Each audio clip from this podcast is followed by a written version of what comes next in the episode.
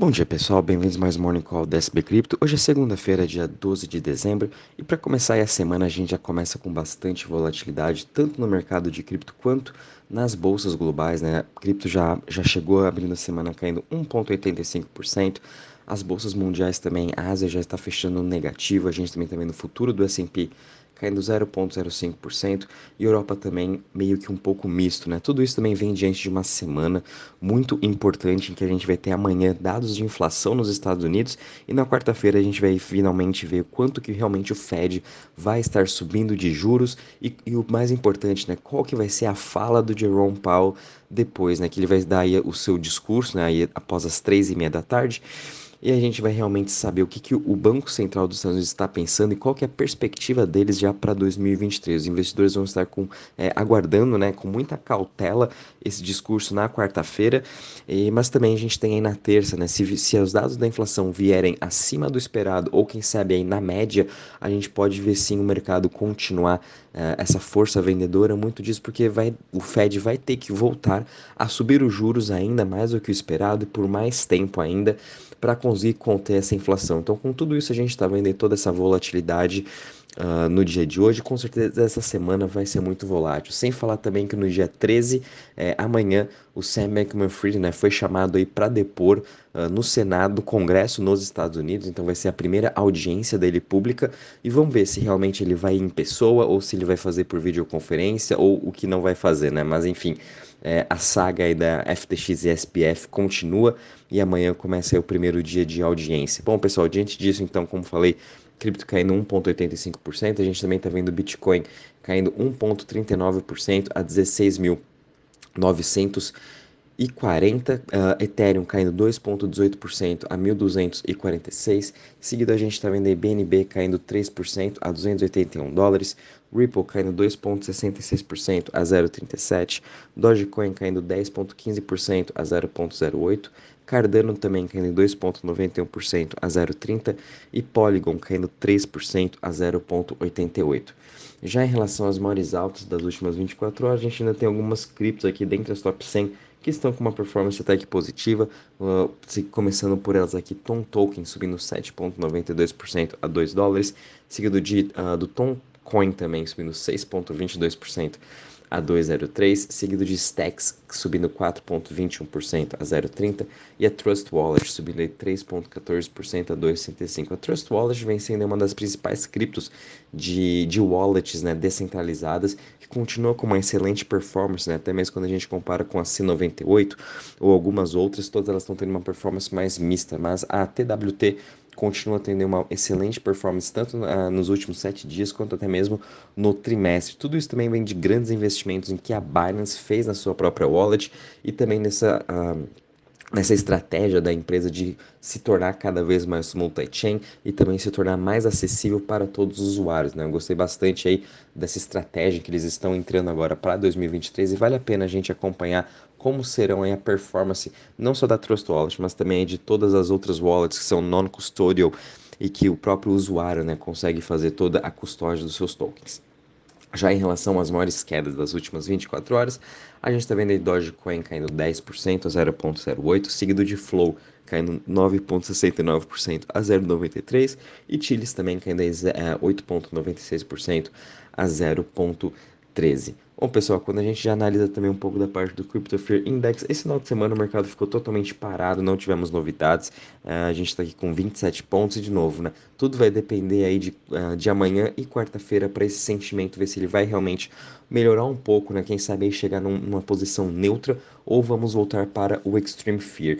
A mesma coisa está o sentimento dos investidores para uh, quando eles investem na parte de ações né, no mercado no mercados acionários. Está também em fear e tudo vai depender aí de amanhã e quarta-feira. O mercado todo está aí vai ficar parado né aguardando os dados aí do Fed já em relação à parte de DeFi né de Total Value Locked a gente também está tendo um, um dia uh, um pouco que negativo caindo 0,90 com um total de 71,18 bi. Quando a gente também olha as principais, uh, os principais protocolos, né, todos eles aqui com os top 10, com exceção da uh, PancakeSwap, todos eles estão em queda de mais ou menos de 1 a 2%. O Cake continua tendo uma excelente performance, até mesmo nesse uh, performance de um mês subindo aí 6,43%. Tudo isso também vem aí dos usuários utilizando cada vez mais a plataforma da Cake para fazer suas operações. E de novo, né, eu sempre venho falando que a Binance tem sim uh, essa meta de é, expandir mais ainda uh, os usuários dentro da sua chain. Então também, de novo, está funcionando muito bem essa sua performance. Né? Já quando a gente analisa agora em relação às chains, o grande destaque continua com o Arbitrum, que hoje já está subindo mais de 2,24%. No último um mês já está subindo aí mais de 40%, vem se tornando a principal Layer 2 aí, com maior uh, total value locked, superando também agora a Polygon. Ela está com 1.91 bi e daqui a pouco também vai superar a Avalanche Avalanche que ela está com 1.94 bi, né? Mas no geral aí está sendo um dia um pouco negativo para todas as chains, até mesmo quando a gente desce um pouco para analisar as top 20. Infelizmente, Osmosis também está com uma queda de 7% hoje, é, mas em relação ao mercado como um todo também vem seguindo aí o mercado geral de cripto, né, com uma queda de mais ou menos 1%, todos eles aí também aguardando, obviamente, a decisão uh, do Fed, né? Apesar que DeFi também teve seus motivos aí da FTX, a Alameda, vai demorar um pouco mais para se recuperar, né? Quando a gente analisa a performance assim, de um mês atrás, né, das outras chains, a gente continua vendo uma queda muito forte de 13 até mesmo 30%. Muito desse 30% é da Solana. Agora, em relação às notícias, pessoal, uh, esse final de semana não, não tivemos tantas novidades, né? Na sexta-feira a gente viu aí que o Starbucks agora lançou para todos os seus usuários nos Estados Unidos as suas NFTs, né? Então, finalmente aí, agora o Starbucks começou uh, o seu programa de recompensas no Starbucks Odyssey dentro da Polygon, então mais aí de 60 milhões de usuários já vão ter acesso aí a essas NFTs, então vai ser bem interessante saber como vai ser essa adesão das pessoas, como que o Starbucks também vai estar construindo essa sua história da Odyssey, né? Que tudo também termina até mesmo num jogo dentro do Starbucks. Então vai ser meio que um estilo storytelling também, contando como que vai ser essas recompensas, que quando você vai ganhando, o que, que isso vai acontecendo dentro da sua carteira. Enfim, vai ser muito interessante também verem, verem as outras marcas concorrentes do Starbucks, ou até mesmo que estão aí em, em mercados parecidos, que estão pensando em entrar para o mundo de Web3, como que vai ser a adesão dos usuários da Starbucks. E com isso, obviamente, a Polygon fica no grande destaque. E quem sabe em 2023 muito mais empresas vão estar fazendo novas parcerias com a Polygon. A gente também teve uma notícia bem interessante aqui durante esse final de semana. A gente viu um aumento, sem muitas notícias aqui que eu não consegui achar nada, das blue chips de NFTs. A gente viu aí uh, a Azuki, Mibits, até mesmo CryptoPunks. Uh, qual outra aqui?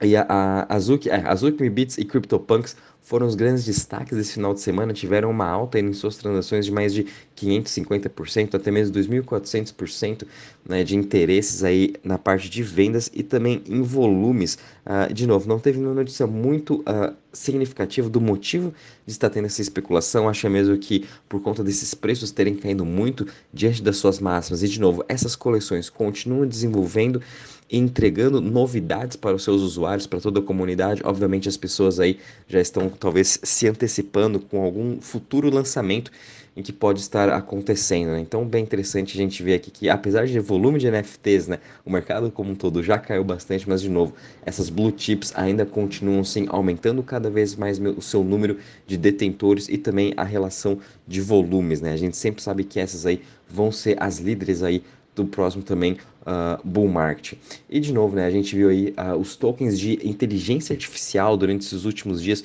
superando todo o mercado, né, principalmente aí o FET, uh, FET.ai, o token é FET, um dos principais aí, tokens baseados de blockchain, né, baseados em inteligência artificial, subindo aí mais de 100% nos, nos, últimos, uh, nos últimos dias, juntamente com algumas outras mais arriscadas.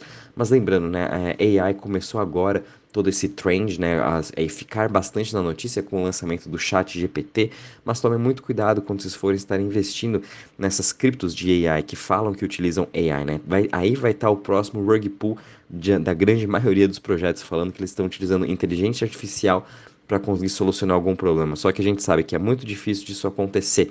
Então a gente tem que tomar mesmo muito cuidado, porque a especulação em cima desses tokens vai ser, uh, vai ser é, vai ser grande, né? Semana passada eu mandei para vocês um link do CoinMarketCap, onde eu, eu, criei uma watchlist com todos esses projetos que utilizam inteligência artificial. Depois, obviamente, a gente vai estar mandando um relatório explicando aí todos uh, um pouco sobre todos esses tokens e se vale a pena ou não estar investindo em algum deles. Mas de novo, né, é interessante a gente é, acompanhar porque AI vai ser um dos grandes uh, casos de sucesso para o próximo bull market também, né? Vai estar totalmente interligado com blockchain. E também para finalizar, infelizmente a gente viu aí um dos, um dos novos projetos da Arbitrum chamado uh, Loadster acabou também de ser explorado, né? Foi hackeado aí por 83% de todo o seu valor.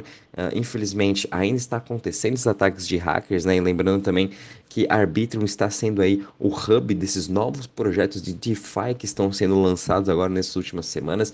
Por isso também Arbitrum conseguiu disparar essa questão do seu Total Value, uh, Total Value Locked. Foi por conta de novos lançamentos de novos projetos de DeFi. Uh, mas mesmo assim, a gente sempre tem que tomar muito cuidado, porque realmente né, ainda pode acontecer esses tipos de ataque de hackers nesses projetos. Então, por isso a gente sempre tem que tomar muito cuidado e saber exatamente onde que a gente está colocando o nosso dinheiro, né? Talvez evitar um pouco esses projetos muito novos, né? E aguardar mais algumas semanas, alguns meses para ver realmente se já teve auditoria, é, com quem são os usuários que estão lá dentro, né? Tá dar mais uma analisada on-chain nos contratos, nos endereços, né? Que estão aí posicionados dentro desse projeto, né? Mas, enfim, uh, não é o primeiro e nem o último hacker que aconteceu no arbítrio, mas é bom a gente ainda voltar a se lembrar que realmente isso pode acontecer, né? Bom, pessoal, em relação às notícias é isso mesmo. Conforme eu falei, essa semana vai ficar praticamente sendo ditada por toda a agenda macro, né? Amanhã e quarta-feira, mas vamos continuar atentos. Qualquer novidade aviso vocês. Um bom dia e bons trades a todos.